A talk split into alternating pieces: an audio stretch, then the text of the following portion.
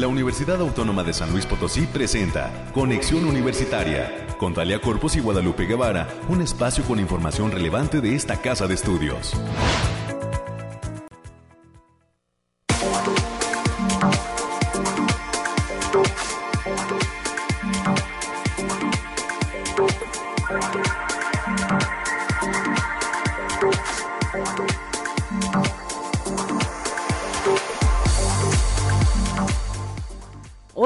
San Luis Potosí, ¿cómo están? Bienvenidas y bienvenidos a este espacio de conexión universitaria. Gracias por continuar en la frecuencia de Radio Universidad a través del 88.5 de FM, del 1190 de AM y en el 91.9 de FM en Matehuala. En este martes 24 ya de enero del 2023 le damos la más cordial bienvenida y continuamos ahora en este espacio de la radio universitaria con toda la información de lo que acontece en esta casa de estudios. Ayer comenzaron ya, se lanzó de manera oficial este portal para los aspirantes a ingresar a una de las 105 carreras con que cuenta la Universidad Autónoma de San Luis Potosí. Hoy tendremos todos los detalles de cómo se dio pues ese lanzamiento de este portal y la apertura ya de manera formal del proceso de preinscripción para este eh, eh, para el siguiente ciclo escolar. Ya está abierto todo a través eh, de en línea, a través de un portal denominado aspirantes.uslp.mx y bueno, pues tendremos todos los detalles de ese lanzamiento y de ese inicio de preinscripción del proceso con mi compañera América Reyes. También tendremos el reporte climático desde cabina y vamos a estar platicando con el ingeniero Luis Enrique Rodríguez Sánchez, director de áreas naturales protegidas, específicamente de la Sierra de San Miguelito, y el ingeniero Manuel Alejandro Borjas Méndez, representante del área de incendios de la Comisión Nacional Forestal. Esta radio universitaria se abre para conocer todas esas recomendaciones que se van a hacer a la población para cuidar nuestras áreas naturales protegidas y para prevenir incendios forestales. Usted sabe que pues se acerca una temporada de vientos, hay pues ahora sí que eh, presente una cuestión meteorológica de que no va a llover mucho en los próximos días. Y bueno pues este asunto de los vientos el hecho de que la gente se va los fines de semana a realizar fogatas en lugares pues eh, eh, alejados de la mancha urbana pues eh, eh, implica que se tengan que dar algunas recomendaciones por parte de la Comisión Nacional Forestal para evitar incendios forestales. Más adelante tendremos toda la información, sobre todo en esta área de la Sierra San Miguelito, que desafortunadamente pues ha ha tenido la presencia de incendio, eh, eh, incendios en meses y años anteriores y que necesitamos nosotros como ciudadanos cuidar y hacernos un poquito más responsables. También estaremos platicando con la maestra Claudia Gabriela Soto Montante, coordinadora de la clínica adscrita de la Facultad de Psicología, la clínica Julián Carrillo qué servicios y pues eh, cuáles serían los proyectos que hay para esta clínica de la Facultad de Psicología. La maestra Claudia Gabriela Soto Montante nos va a dar detalles en los próximos minutos de eh, todos los planes que hay en este centro universitario. También eh, en este cierre de lo que será Conexión Universitaria estaremos en los temas culturales platicando con eh, maestro y eh, colaborador de la revista Galería 7 CES, específicamente con el maestro Jaime González Rueda, quien es coordinador de esta revista que se realiza en la Facultad de Ciencias de la Comunicación, y con el joven Rolando Morales, estudiante y colaborador este eh, de esta revista de este ejemplar Galería 7 CES que está lanzando una nueva edición en este 2023. Esto y los resúmenes nacionales y de ciencia es lo que vamos a tener, con lo que vamos a dar forma a lo largo de este espacio informativo. Le recordamos la línea telefónica para que se comunique con nosotros a través del 444 826 1347 444-826-1348, los números directos para que nos llamen esta mañana de martes a la cabina de la radio universitaria. Agradecemos también a los amigos que están a través del el Facebook Conexión Universitaria USLP Ahí nos puede dejar comentarios en el Messenger y por supuesto en toda la información que estamos posteando para eh, difundir los temas que acontecen en esta universidad. Momento de ir ya a los detalles climáticos cuando son las 9 con 6.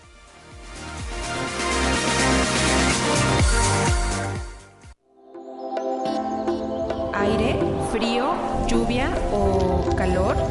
Despeja tus dudas con el pronóstico del clima. Y estamos listos ya con todo lo que tiene que ver con el clima desde esta cabina de conexión. Decirles que el termómetro de la cabina de conexión universitaria aquí en la radio universitaria marca una temperatura de 11 grados. La máxima del día de hoy, martes, será de 25 grados. Y bueno, cuando concluya este espacio de conexión estaremos a una temperatura de 16 grados. Al mediodía estará un poquito ya más caliente con 21 grados centígrados. A las 2 de la tarde se prevé una temperatura de 24 grados centígrados y a las 3 es cuando tendremos la máxima del día 25 grados centígrados. Esta temperatura prevalecerá hasta las 4 de la tarde ya cerca de las 6 estaremos en 22 grados centígrados. A las 8 de la noche se espera una temperatura de 18 grados centígrados.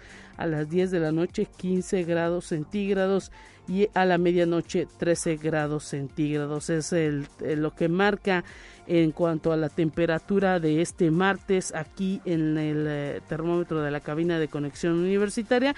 Hay que decir que se prevé o está eh, midiéndose una humedad del 61%, el índice V es de 1, es bajo y hay vientos que provienen del suroeste y se espera que los vientos estén en 12 kilómetros por hora. Bueno, decir también que hoy el amanecer eh, pues fue algo tarde, a las 7.25 de la mañana se, se dio este asunto de la salida del sol ya a plenitud y a las 6.28 de la tarde será la puesta de sol. Estamos en luna creciente en este mes de enero del 2023. Son las previsiones que tenemos y pues mañana el Bariclim estará totalmente listo para darnos todo el reporte de todas las zonas. Estas condiciones meteorológicas que les he platicado son al menos para la capital potosina. Continuamos con más.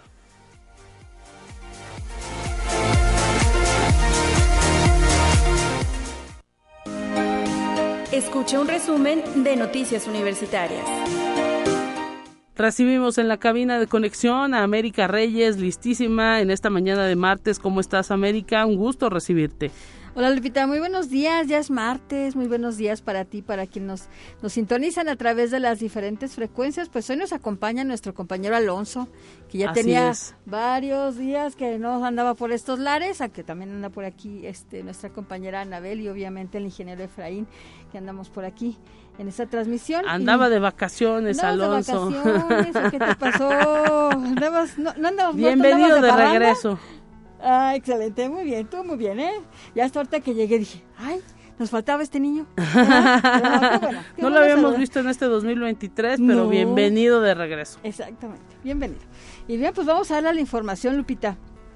Y para el futuro inmediato y a largo plazo, la Universidad Autónoma de San Luis Potosí tiene retos importantes en materia de derechos universitarios y humanos, que aunque ya se abordan, se tienen que consolidar. Así lo señaló la doctora Urenda Keletsu Navarro Sánchez. Ella es titular de la Defensoría de los Derechos Universitarios, quien agregó que en términos generales será fundamental para la institución avanzar en derechos universitarios y humanos, como ha sido la línea en la que ya se encuentra trabajando esta universidad Lupita. Así es, enhorabuena también por todo ese gran trabajo que se ha hecho en las distintas entidades. No es sencillo, eh, pues ahora sí que estar inculcando este asunto de eh, lo que implican los derechos de las de las personas en una institución y bueno, esta área de la Defensoría Universitaria ha hecho una ardua labor y tarea de estar visitando todos los centros, todas las eh, entidades para poder difundir, eh, pues eh, ahora sí que todos los reglamentos que hay en cuanto al comportamiento y la sana convivencia que se quiere eh, dentro de las aulas y dentro de las entidades de la universidad.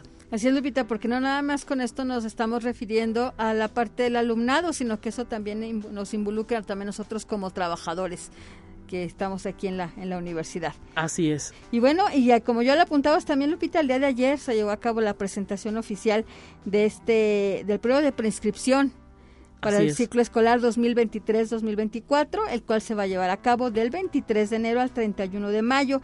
Ayer lo dieron a conocer el maestro Federico Arturo Garza Herrera, quien es secretario general de la universidad, así como la doctora Claudia González Acevedo, quien es titular de la Secretaría de Servicios Escolares, quienes de manera detallada explicaron el proceso de este trámite que será totalmente en línea. ¿eh? Ya no es necesario venir al edificio, salvo cualquier eh, duda, aclaración y demás, pero todo, todo es en, línea. ¿eh?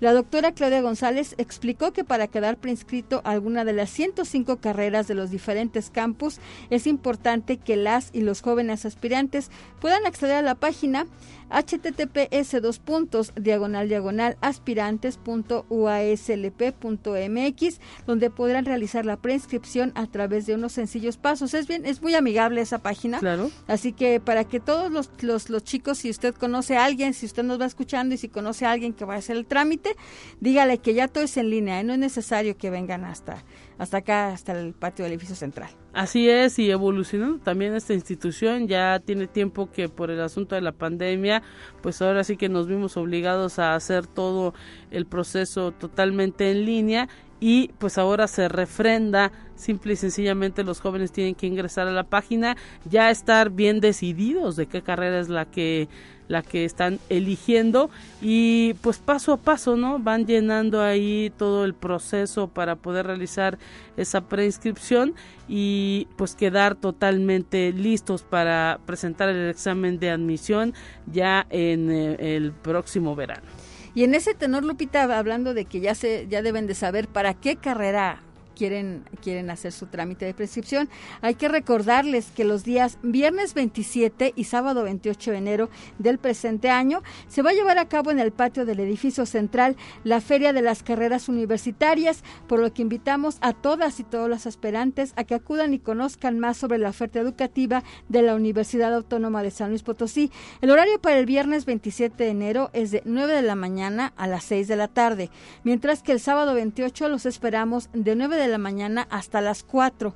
Posteriormente, hay que decirlo, esta feria de carreras universitarias se va a trasladar a los diferentes campus universitarios del interior del estado, para que no se me pongan este de que, ¿cómo no más en la capital? No, o sea, durante el mes de febrero, mañana les pasamos fechas bien de, de, de todas las ferias que se van a realizar en diferentes días durante el mes de febrero en los diferentes campus que tenemos al interior del estado. Así es, sobre todo para todos aquellos jóvenes que tengan el gusanito, la curiosidad todavía de decidir si estudian tal o cual licenciatura pues eh, es el momento, ¿no? De acercar, comparar y también ahora sí que pues entender cómo son los procesos y las características que eh, requiere determinada área del conocimiento para que pues lo más pronto posible puedan decidir.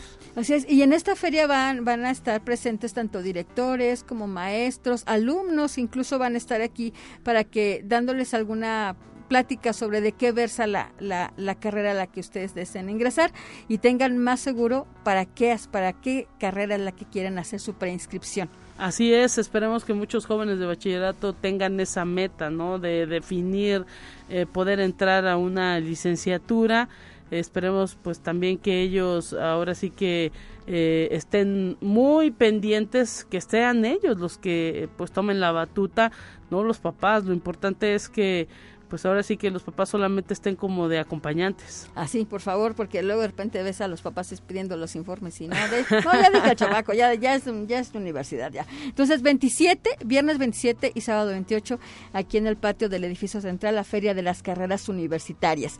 Y mientras tanto, el día de hoy, martes 24, no se pueden perder el arranque del ciclo de cine Seis Formas de Decir Adiós, como en el Cineclub UASLP. La cita es con la película Hair del director Spike Jones. A partir de las 19 horas en el auditorio Rafael Nieto Compen, la entrada general es de 15 pesos, mientras que estudiantes e INAPAM es solo 10 pesitos, ya saben, 7 de la noche. Y este miércoles 25 de enero, la Agenda Ambiental va a arrancar las actividades de este 2023 de los espacios de consumo responsable, con la recolección especial de telas como mezclilla y gabardina de cualquier color y desgaste.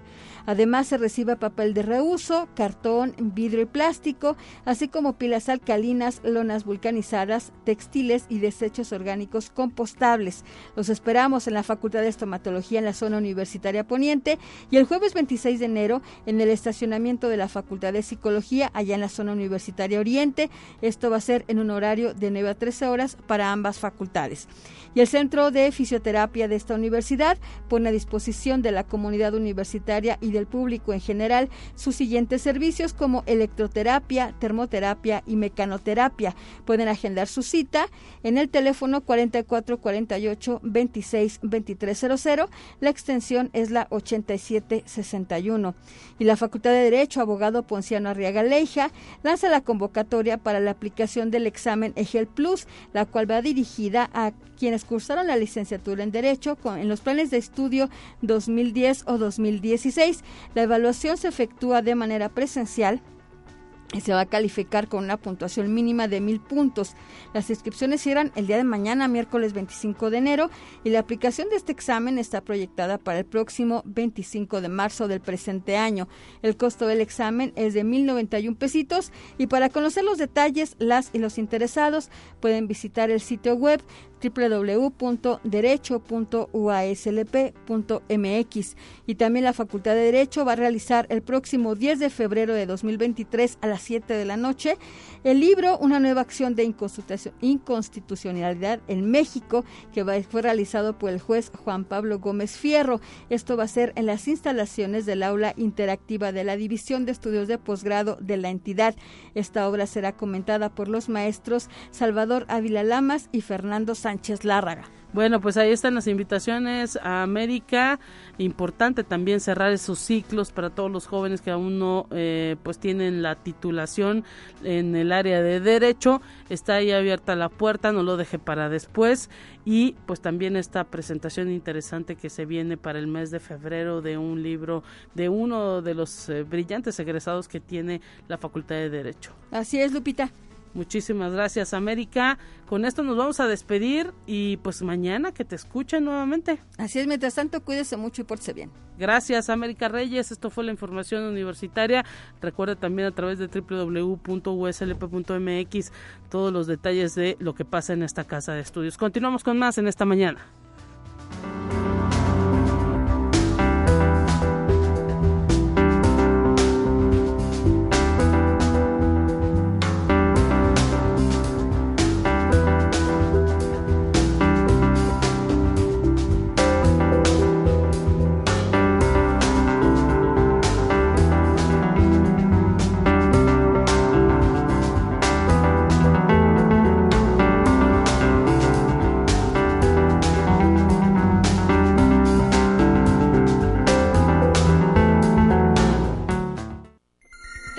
La entrevista del día.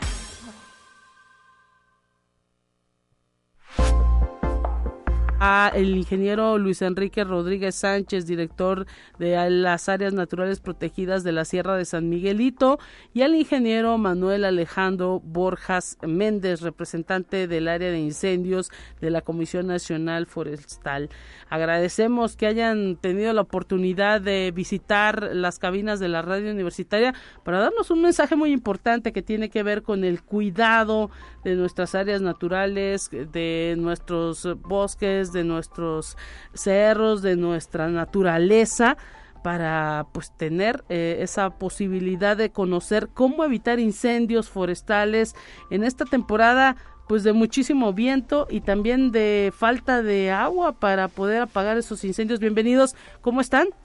Gracias, muy, buenos días. Buenos días. Buenos días al auditorio, buenos días. Gracias, por la invitación. Y pues eh, nos gustaría saber cuáles serán esas recomendaciones que nos dan. Hablamos sobre todo en el área de la Sierra de San Miguelito, hemos visto eh, pues ahora sí que eh, muchas fotografías y, notas periodísticas de lo que ha pasado en años anteriores en materia de incendios y pues luego nos indigna, nos alarma, pero poco hacemos en materia de prevención. Ustedes están para ello, para platicar qué es lo que podemos hacer. Adelante. Sí, así es. Este, bueno, eh, pues las áreas naturales protegidas, los espacios naturales, ¿verdad? Los, todos los ecosistemas que tenemos, pues este, están sometidos a muchas amenazas. Sí. Y una de estas amenazas pues son los incendios forestales, como bien lo comenta, ¿verdad? Entonces es, es una amenaza a los incendios que se encuentran, eh, le llamamos nosotros fuera de régimen natural, o sea que son los provocados por la gente, ¿verdad? Entonces estos incendios pues nos provocan un, un gran problema hacia los ecosistemas, hacia la biodiversidad y también este pues eh, estamos arriesgando vidas, ¿verdad? Al, atender los incendios forestales, este pues los compañeros de Protección Civil, los bomberos, los compañeros de CONAFOR, ¿verdad? Todas las brigadas que se forman también están arriesgando la vida al atender un incendio forestal. Así es. Entonces, eh, pues la Sierra de San Miguelito eh, pues se decretó en el, en el 2021, en diciembre, ¿verdad? Y fue, fue por eso, por el incendio que sucedió en el 2019, ¿verdad? Que fueron quemadas más de 12 mil hectáreas. Claro. Entonces, este, pues resultó un problema muy grave, este, en cuanto a, a la biodiversidad, ¿verdad? Los bosques y todos los, los servicios ambientales que conllevan, ¿no? Que es, pues, el suelo, ¿verdad? La filtración del agua, hubo un problema muy fuerte. Así es, y lo seguimos viviendo, ¿no? Con este asunto de que se siente más calor en la capital ahora, porque pues se nos quemaron muchísimas plantas, una gran zona eh, sufrió afectación por parte eh, pues de lo que fue ahora sí que también la imprudencia de nosotros mismos, ¿no? Adelante, ingeniero. Sí, este, bueno, aquí un poco de contexto. Este, hay que recordar que la temporada de incendios forestales comienza, la temporada crítica de incendios forestales comienza del 16 de enero hasta más o menos la segunda quincena de junio, que es cuando se empiezan a presentar las primeras lluvias este, durante la temporada regular en el estado de San Luis Potosí. Eh, aunado a esto, hay picos en esta temporada, principalmente lo que son los meses de... Se va acrecentando es marzo, abril, mayo, los picos más fuertes de la temporada y luego empieza a, bajar. Este, realmente la temporada o el punto más crítico en toda la temporada va a ser el mes de mayo. Pero no ha sido ante todo lo que es el mes de enero, febrero, este, empiezan a presentar incendios pequeños conforme va pasando o como va creciendo la temporada, se va acercando más el periodo crítico, pues va aumentando la cantidad y también la, pues, la, la, lo, fuerte que, se empieza a presentar el incendio, la, intensidad que, se presenta.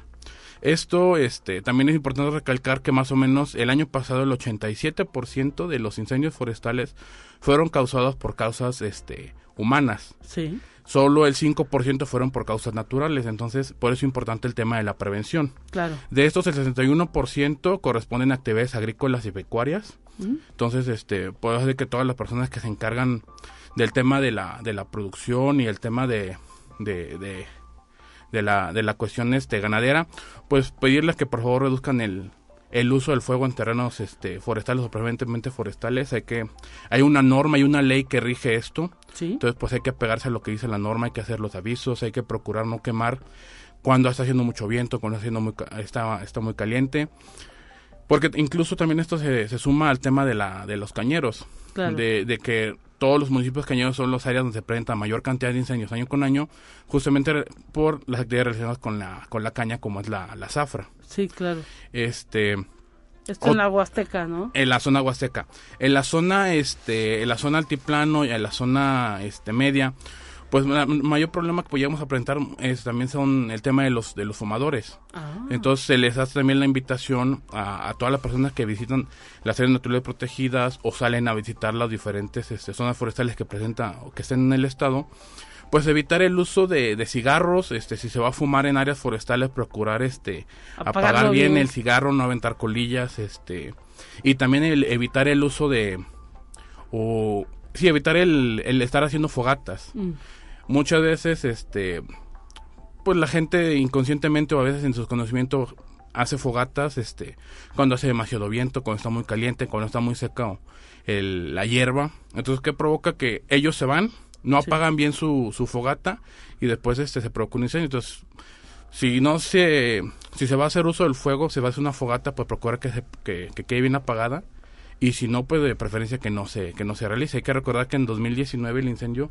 fue a causa de una fogata en el, en el caso de San Miguelito. Mire, Entonces, de algo muy pequeño puede salir algo muy grande. se vino In- extendiendo por el aire, ¿no? Así es, incluso en el tema, este, el año pasado en, en Monterrey, Ajá. a causa de una, de una carne asada, Wow. se presentó un incendio ahí en este, en Cumbre de Monterrey, creo que fueron más de, más de 3.000 o 4.000 hectáreas, no recuerdo bien el dato, Wow. pero fue a causa de una, de una carne asada. Entonces también si se van a, si van a ir a, a las áreas forestales a preparar también su carne asada, pues procurar que, que hagan buen uso del fuego y, y no, y no vayan a provocar un accidente, que, que realmente se cercioren que se ven apagados. ¿Qué es lo recomendable para apagar una fogata cuando se hace en estas áreas naturales? Eh, hay que echarle tierra, hay que echarle agua, ¿qué, ¿cómo es? Sí, lo- bueno, lo principal es una, este, rodear la, el área que se va a hacer de la fogata con piedra para evitar que, que pueda salir de ahí este, algún abrazo o algo. Y una vez que ya se concluyó, pues taparla con tierra, si se lleva suficiente agua, pues echarle agua. Pero pues así que lo, lo más sencillo a lo mejor puede ser llenarla de tierra para, para que se sofoque el- la llama. Sí, que no nos dé flojera hacer eso, ¿no? Porque eh, se viene el viento y aviva las brasas. Sí, y es, y es este, llenarlo de tierra, realmente es, es, es tierra con, este, mineral, ¿no? Sí. Porque a veces, este, pues la gente acostumbra echarle lo que es tierra tipo, este, con mucha materia orgánica, con mucha hojarasca. Ah. Entonces, pues eso va, va a ser un combustible para, para esas, esas La llamas, en lugar de, apagarla. Así es. Y, y pues eh, interesante esto de que son los errores humanos. Eh, ahora sí que eh, luego no se difunde mucho la manera en que pues uno debe comportarse en esos lugares. Hay que pensar en todo eso que nos rodea porque es lo que luego nos hace tener pues temperaturas más agradables, ¿no? Sí, y también la, la otra es que pues la gente puede ver que, que la afectación puede ser allá, pero realmente la calidad del aire disminuye bastante, ¿no? Con, con estos, estos humos generados por el incendio, entonces nos va a afectar a la gente de aquí de la ciudad también, ¿verdad? Toda esta Claro. mala, mala calidad del aire. Claro, claro. Hay, pues ahora sí que mucha participación de gente, especialistas de la universidad eh, eh, y mucha expectativa respecto a lo que pasa con la con la Sierra de San Miguelito. En algún momento se habló de hacer una reforestación de la zona. ¿Esto se da de manera constante o cómo cómo se organizan? Eh, no sé si se apoyan a través de ONGs. ¿Cómo, cómo realizan esa eh, reforestación cuando ya se dio el incendio? Por ejemplo, en este, este incendio que pasó del 2019, que fue un año complicado y que pues dejó muchos, mucho, mucha, ahora sí que mucha flora ahí eh, devastada. ¿Cómo se está resarciendo todo esto? Y si la gente se quisiera sumar, ¿lo podría hacer? Platíquenos un poco de esto. Sí, eh, nosotros este tra- con la gente con la que participamos, ¿verdad? Sí. Ya participamos con algunos ejidos, nos han eh, eh, aperturado, ¿verdad? El, el entrar con ellos, el participar. Eh, algunos no lo han hecho porque tienen miedo a que les quitemos su tierra, Ajá. pero eso eso es un error, eso es una es falsa información que les han dado, ¿verdad? Ajá. Nosotros venimos a trabajar con ellos, este, para ellos, ¿verdad? Entonces hemos implementado algunos proyectos de reforestación, eh, también con en coordinación con la Comisión Nacional Forestal, con el, el programa de Sembrando Vida, también nos ha apoyado para estas reforestaciones en algunos espacios, ¿verdad? Eh, otros espacios no, no hemos participado, eh, se ha evaluado también este que eh, algunos espacios quemados pues se están recuperando también poco a poco ya, ¿verdad? Entonces, estas refor- algunas reforestaciones que hemos hecho le están ayudando para que la recuperación sea un poco más rápido, ¿verdad? Con Claro. algunas especies nativas. Ok. Adelante. Eh, también hay que recordar, bueno, este, la ley este, federal marca que para hacer una reflexión hay que pasar al menos dos años después de, de que ocurrió Ah, el ok. incendio para evaluar que efectivamente este, está ocurriendo esta regeneración.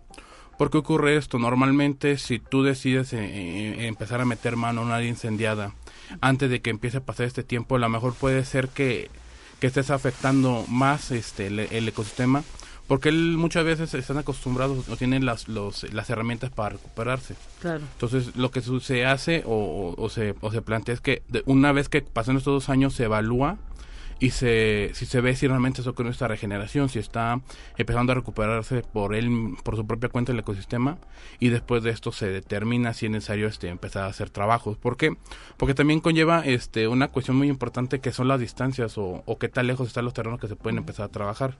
Hay algunas zonas en las zonas, en la Sierra de San Miguelito que a lo mejor son cuatro o cinco horas caminando para llegar al, sitio que, que, se quemó. Entonces, pues esto luego también complica los trabajos. E incluso este algunas evaluaciones que hemos hecho, pues gran parte de la sierra ya ha empezado a presentar regeneración, todo lo que es la parte de, del bosque de encino, pues ya este ya está ya está regenerada, son porciones este enfocadas principalmente al bosque de pino que sé que presentó este más daños, pero en una gran parte de la sierra San Miguelito pues ya está empezando a, regenerarse de manera natural la, la, sierra. Por eso debemos cuidarla, por eso cada año, porque usted nos dice tienen que pasar dos años, pues ya pasaron después del 2019 dos años efectivamente, pero eh, pues eh, cada año hay que seguir reiterando esta manera en que debemos convivir con la naturaleza, cuidarla, nos dicen de preferencia acudir, pero no realizar fogatas, tratar de no consumir eh, pues ahora sí que eh, cigarro. Hay mucha gente que practica, por ejemplo, senderismo, que eh, visita la Sierra de San Miguelito. Ellos luego son gente también que promueve eso, ¿no? No prender fogatas, no utilizar cigarros y pues eh, ahí solo así eh, entender ese ciclo natural es pues muchísimo tiempo dos años para la regeneración y no está totalmente completa. Entonces tenemos que cuidar nuestras áreas naturales y para que nos den una mejor calidad de vida aquí en la ciudad. Así es. Sí este pues invitamos a la gente a tomar estas medidas de, de precaución. Este cualquier cosa pues avisar a la Comisión Nacional Forestal avisar a a, las, a los departamentos de ecología de los municipios, protección civil, ¿verdad? Eh, de alguna forma este, estamos todos comunicados, todos coordinados, ¿verdad? Números de emergencia, ¿no? En el 911. Sí, es hecho, eh, el 911 se puede reportar directamente los incendios forestales, si no también está el teléfono de la oficina aquí de la CONAFOR, que es el 833-8708 o 09. Eh, también al, al ser un 800, bueno, es el 800 incendio, que es el 800 462 363 46, que es del Centro Nacional, y ellos nos pues, proporcionan ya el, el reporte para, para comenzar a atenderlo. Pero aquellos este municipios o aquellos este, eh, radioescuchas que se encuentren fuera de la capital, también acercarse a sus departamentos este, municipales de protección civil o de ecología para que ellos también este, logren este, darle seguimiento. Hay que recordar que eh, el protocolo para atención de incendios forestales marca que el primer respondiente debe ser el propietario pasador del terreno forestal, posteriormente el municipio, en tercer, este, en tercer escalón el Estado y por último la Federación. Claro pues ahí está, les queremos agradecer toda esta información que nos han dado, ingeniero Luis Enrique Rodríguez, director de Área Natural Protegida Sierra San Miguelito, y también el ingeniero Manuel Alejandro Borjas Méndez, representante del área de incendios de la Comisión Nacional Forestal. Gracias por haber venido a la radio universitaria, un gran abrazo. Gracias por la invitación, un saludo a todos. Hasta pronto, momento de ir a una pausa en este espacio corriendo y enseguida regresamos con más.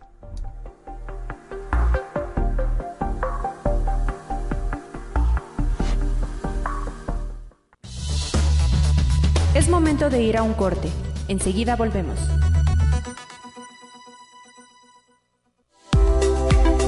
Continuamos en conexión. Volvemos con más temas. Te presentamos la entrevista del día. Estamos ya listos recibiendo con muchísimo gusto a través de la línea telefónica a la maestra Claudia Gabriela Soto Montante. Ella es coordinadora de la clínica Julián Carrillo que pertenece a la Facultad de Psicología de nuestra universidad. Bienvenida maestra Claudia Gabriela Soto. Gracias por estar presente en la radio universitaria. ¿Cómo está? Feliz 2023. Hola Lupita, bien, muchísimas gracias por la invitación. Feliz año a, ti también y a todos los que nos escuchan. Y pues feliz de, la invitación. Muchísimas gracias. No, nosotros encantados porque es importante darle a conocer a la comunidad universitaria y a San Luis Potosí, pues que la Facultad de Psicología cuenta con esta clínica Julián Carrillo para, pues ahora sí que ofrecer una serie de servicios a la población en materia psicológica. Platíquenos. Bueno, sí, eh, a mí me toca coordinar la clínica Julián Carrillo, pero también te platico que, que la facultad tiene cuatro centros de práctica distribuidos en lo que es la capital potosina. y como te decía, a mí me toca coordinar la clínica Julián Carrillo. Estamos ubicados en la calle Pino Suárez 179, al final se lo repito para quien quiera anotarlo. Y bueno, somos una clínica, un centro de atención a la población en general. Nosotros estamos enfocados en la atención eh, psicopedagógica, eh, neuropsicológica y de psicoterapia. Damos orientación individual, orientación de pareja, familiar. Eh, también trabajamos con niños con problemas de aprendizaje y diagnósticos y evaluaciones, este, diagnósticos e intervenciones en neuropsicología. Te platico un poquito, esta clínica tiene más de 40 años que se fundó, es una de los primeros centros de prácticas de nuestra universidad y bueno, actualmente tenemos una población importante a la cual nosotros atendemos. Nosotros estamos este, atendiendo niños, adolescentes, adultos, adultos mayores, eh, de diferentes cuestiones y también que la pandemia no solamente dejó estragos en muchos sectores laborales, te platico que el COVID también dejó secuelas emocionales y ahorita lo estamos viendo, estamos atendiendo a muchas personas con secuelas cognitivas, pero también con secuelas emocionales por este aislamiento que vivimos. Así es, y pues ahora sí que es importante, ¿no? Que se acuda a este tipo de clínicas para todos esos servicios muy amplios, todos, por supuesto, pues eh, con eh, la participación de, de, docentes y de estudiantes que pues la intención es ahora sí que eh, eh, que los jóvenes practiquen pero también pues eh, que los maestros vayan viendo cómo va moviéndose en la sociedad estos asuntos del cuidado de nuestro de nuestra mente no totalmente de acuerdo contigo Lupita. La salud mental creo que si siempre estuvo en esta parte trascendental. Hoy en día hay a raíz de todas las escuelas que dejó esta esta pandemia, esta emergencia sanitaria, creo que hoy en día la salud mental eh, recobró la importancia que tiene como un eje principal eh, en nuestra función como, como sociedad, como seres humanos. Y es bien importante lo que tú mencionas. Si bien son los psicólogos en formación los que están dando atención al público en general, detrás de cada uno de ellos estamos los asesores, estamos profesores de la universidad, que no dejamos solos a nuestros estudiantes porque sabemos, conocemos y estamos totalmente conscientes de la importancia de lo que es tener eh, la salud mental de una persona en nuestras manos. Exacto. Entonces, al público que se sienta con la confianza de que bien, si bien son jóvenes, que como todo mundo empezamos en la juventud, están asesorados, apoyados y cobijados por un núcleo de maestros que no los dejamos solos porque trabajamos para el bienestar de la sociedad pero también para formar profesionales con un alto grado de calidad. Y maestra Claudia Gabriela eh, Soto Montante, platíquenos, ¿esta clínica Julián Carrillo tiene algún convenio de colaboración con alguna, eh, pues ahora sí que entidad, con alguna área del sector público? O eh, no sé con el sector salud hay alguna eh, pues ahora sí que entidad que les vaya también canalizando casos Mira, nosotros estamos, si bien no, no hay un, un convenio formal, un documento, el servicio que, que los chicos y que toda la clínica ha brindado nos ha permitido acercarnos a escuelas que ya nos refieren Hemos trabajado muy de cerca con el Hospital del Niño y la Mujer, que nos han referido eh, niños, particularmente para implante coclear, para sus evaluaciones. Hemos tenido la fortuna de trabajar también de la mano con eh, la Casa Hogar Margarita Marcel Juárez en la evaluación de los pequeños que ahí se encuentran.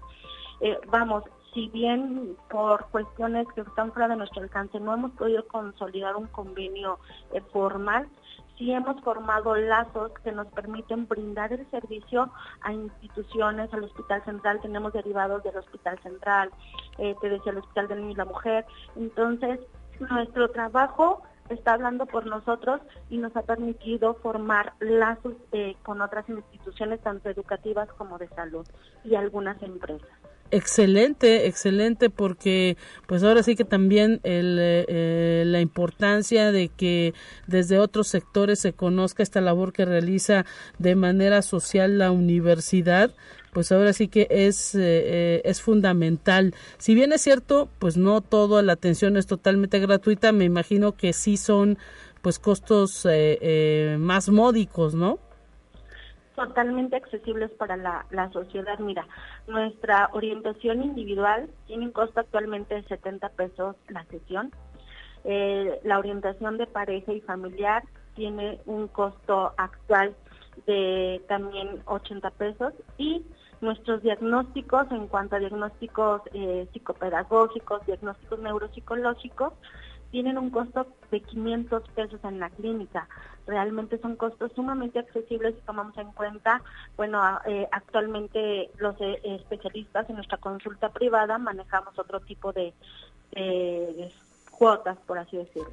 Así es, y pues ahora sí que hay que aprovechar esos servicios, sobre todo porque vienen pues de, de totalmente respaldados por todo lo que implica la universidad y su facultad de eh, psicología.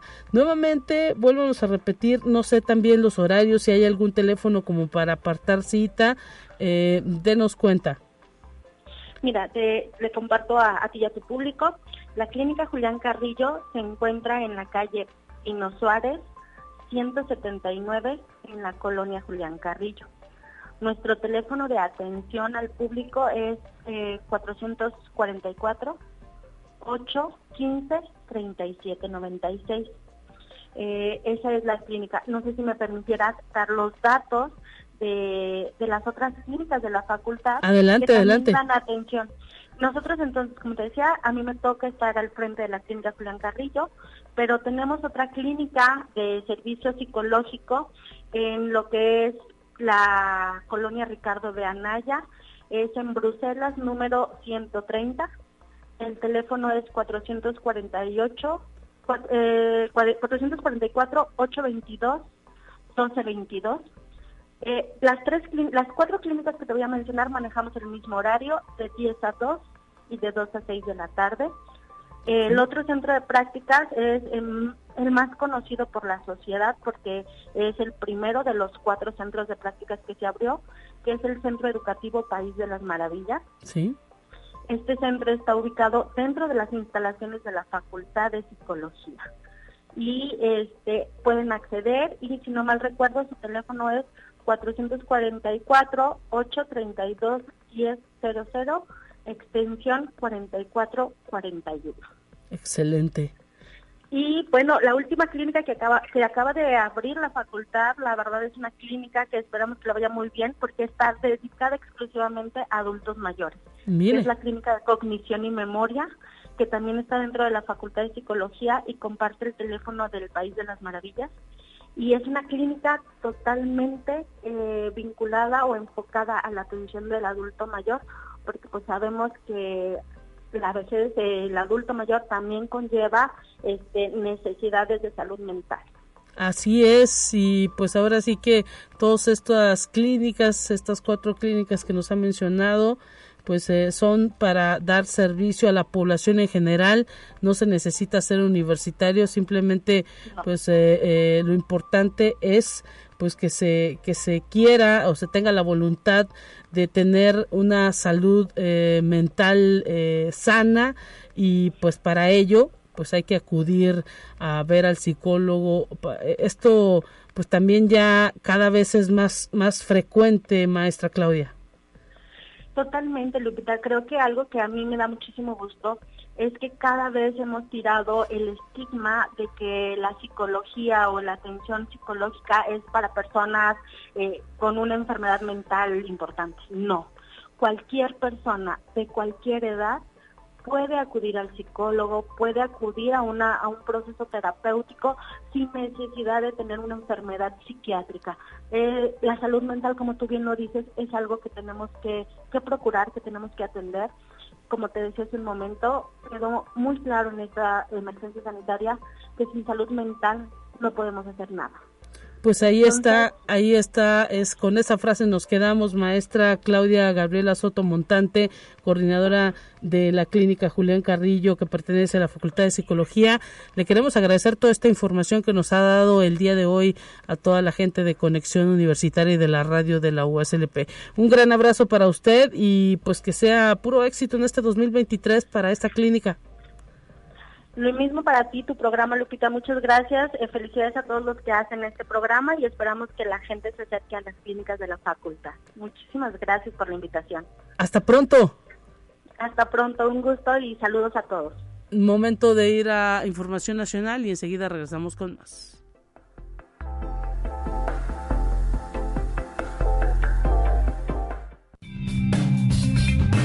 Entérate qué sucede en otras instituciones de educación superior de México con la finalidad de capacitar a las y los estudiantes del área de la salud, incluyendo a todas las áreas del conocimiento, tanto de pregrado como de posgrado.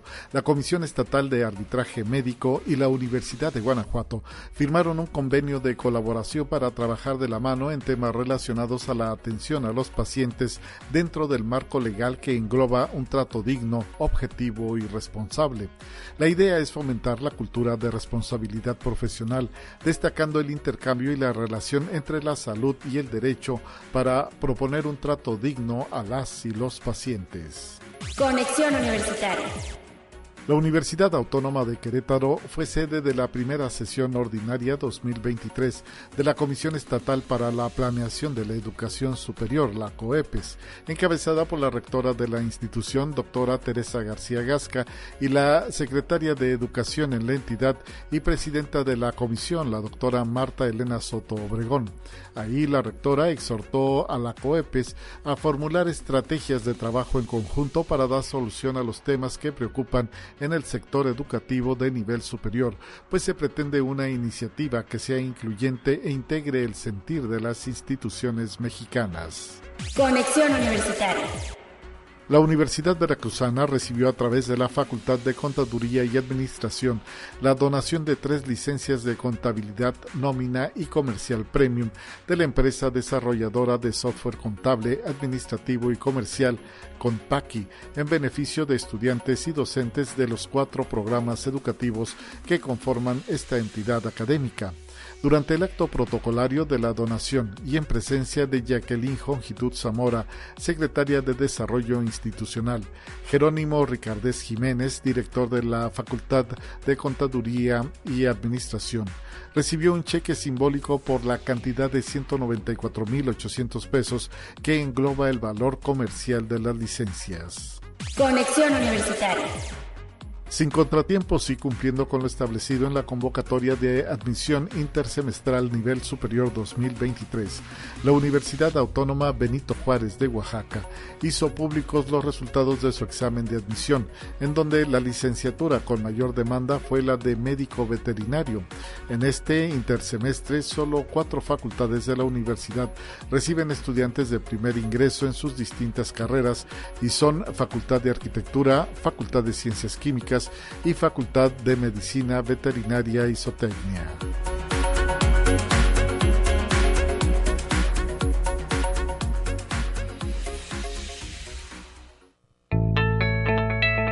La UNI también es arte y cultura.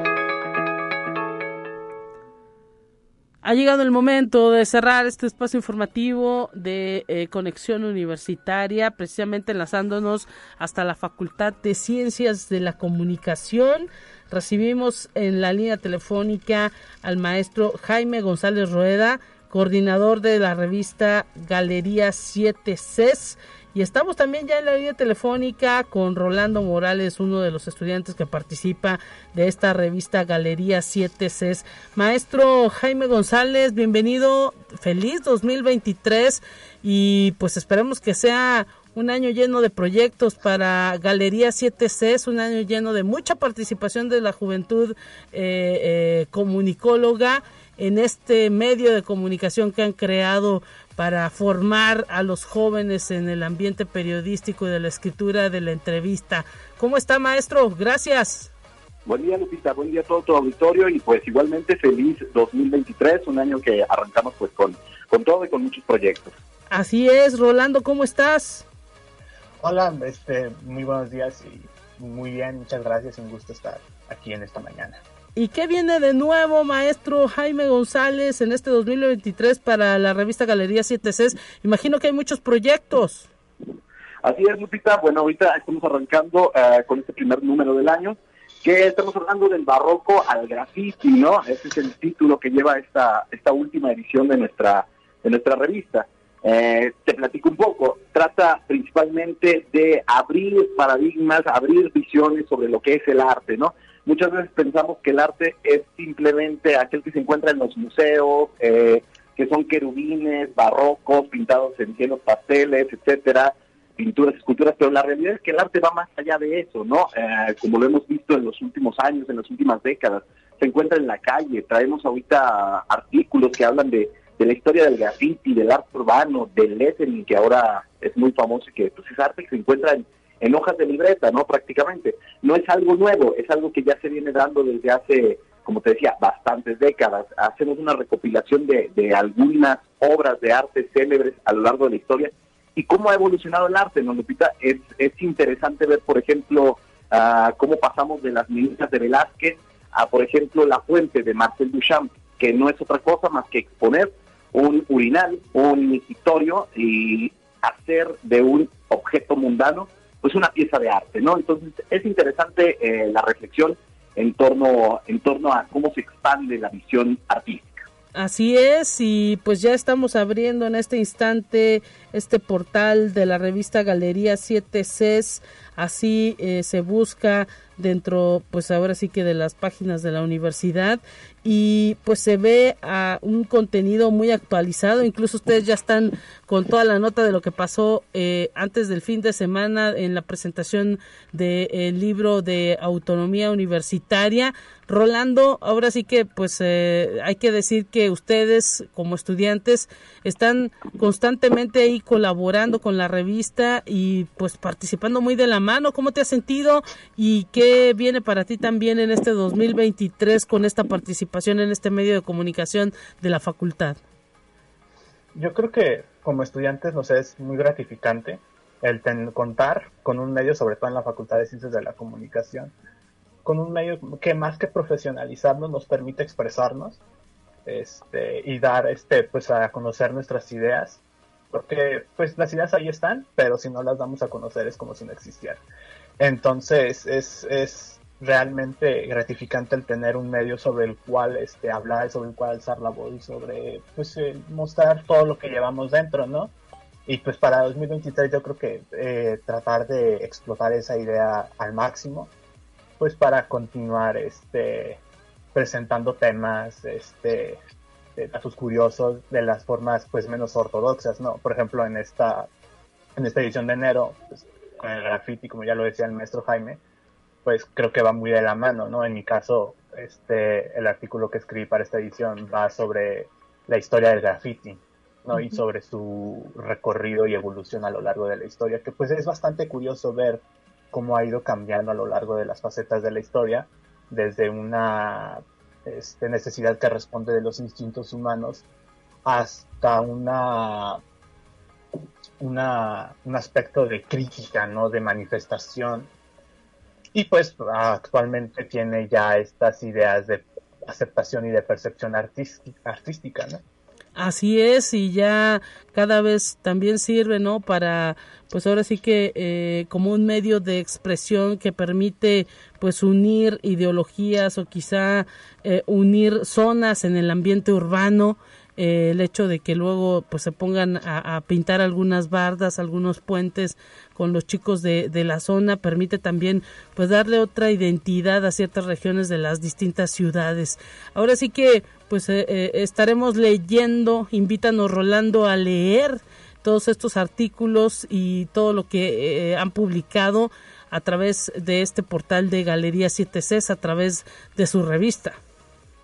Así es, este, ya saben que mes con mes ahí pues estamos manejando diversas temáticas, pero pues entre medias también escribimos sobre pues lo más este lo más hablado, ¿no? Pues ya saben que nos pueden seguir en, bueno, en la página, nuestra página, nuestro blog oficial, galerías7cs.uslp.mx, en Facebook como Galerías 7Cs y en Instagram también es como Galerías 7Cs. Pues además también tenemos nuestra cuenta de Twitter, arroba 7C Galería, pues donde tenemos pues todo el contenido, ¿no?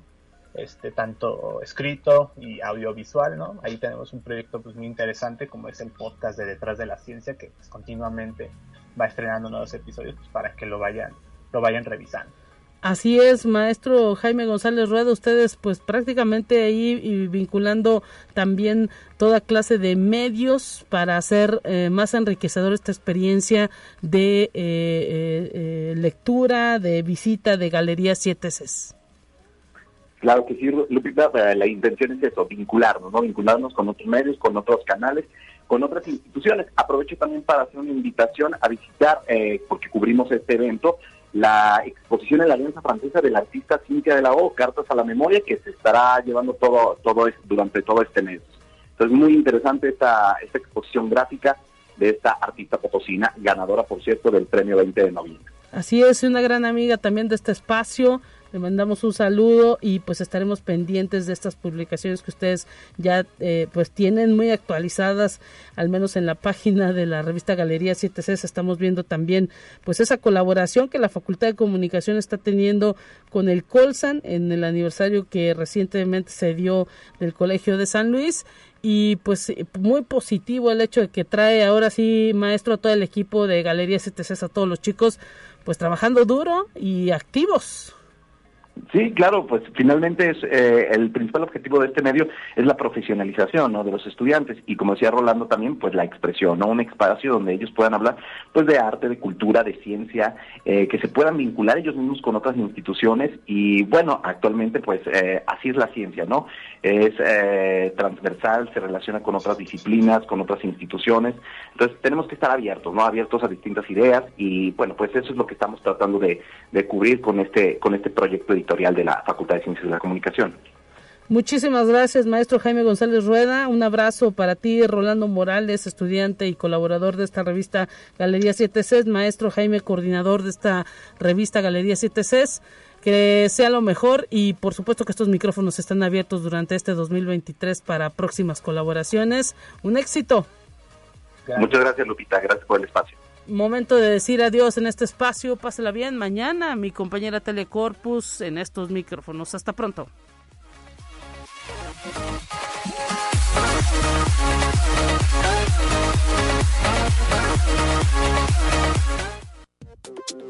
Así avanza la ciencia en el mundo. Descubre investigaciones y hallazgos que hoy son noticia.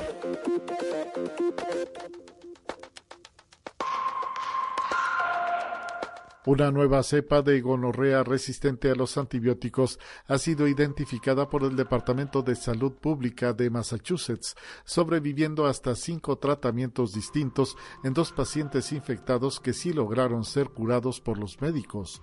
Las autoridades sanitarias dijeron que no había una conexión conocida entre los casos. Durante años, los expertos han advertido sobre la disminución del número de tratamientos para la enfermedad que se transmite de forma sexual y es de las enfermedades de transmisión sexual más común en los Estados Unidos. La cepa de gonorrea se ha visto previamente en países de Asia-Pacífico y en el Reino Unido, pero nunca antes en Estados Unidos. Conexión Universitaria. El cráneo de una ballena que vivió hace unos 12 millones de años fue encontrada cerca de la playa de Bahía de Chesapeake, en Maryland, en Estados Unidos. El descubrimiento de este fósil fue realizado por un hombre de Pensilvania, Cody Goddard, que buscaba fósiles y dientes de tiburón. Este es el cráneo de ballena fósil más completo que se ha encontrado en el área de los acantilados de Calvert, según el museo, y ha sido bautizado como Cody por la persona que lo halló. Conexión Universitaria. Guardaparques australianos mataron un invasivo sapo gigante encontrado en un parque costero, una especie marrón con la longitud de un brazo humano y un peso de 2.7 kilogramos. El anfibio, también conocido como sapo de caña, fue detectado cuando una serpiente obligó a los trabajadores del parque a detenerse mientras conducían por el Parque Nacional Conway en Queens. El anfibio fue retirado y luego se le practicó la eutanasia. El sapo gigante de 2.7 kilogramos, casi el peso de un bebé recién nacido, podría romper récord como el ejemplar más pesado encontrado, según el Departamento de Medio Ambiente y Ciencias de Queensland. Conexión Universitaria. Al menos tres osos grizzly tuvieron que ser sacrificados tras contraer la influenza aviar altamente patógena AH5N1, de acuerdo con el Departamento de Pesca, Vida Silvestre y Parques del estado de Montana en Estados Unidos, siendo los primeros casos documentados de contagios por el virus en este país. Esos tres osos estaban distribuidos en la parte occidental del estado. Los veterinarios del Departamento Estatal observaron que estaban en malas condiciones de vida y exhibieron desorientación y ceguera parcial, entre otros problemas neurológicos, y aseguraron que fueron sacrificados debido a su enfermedad y mal estado.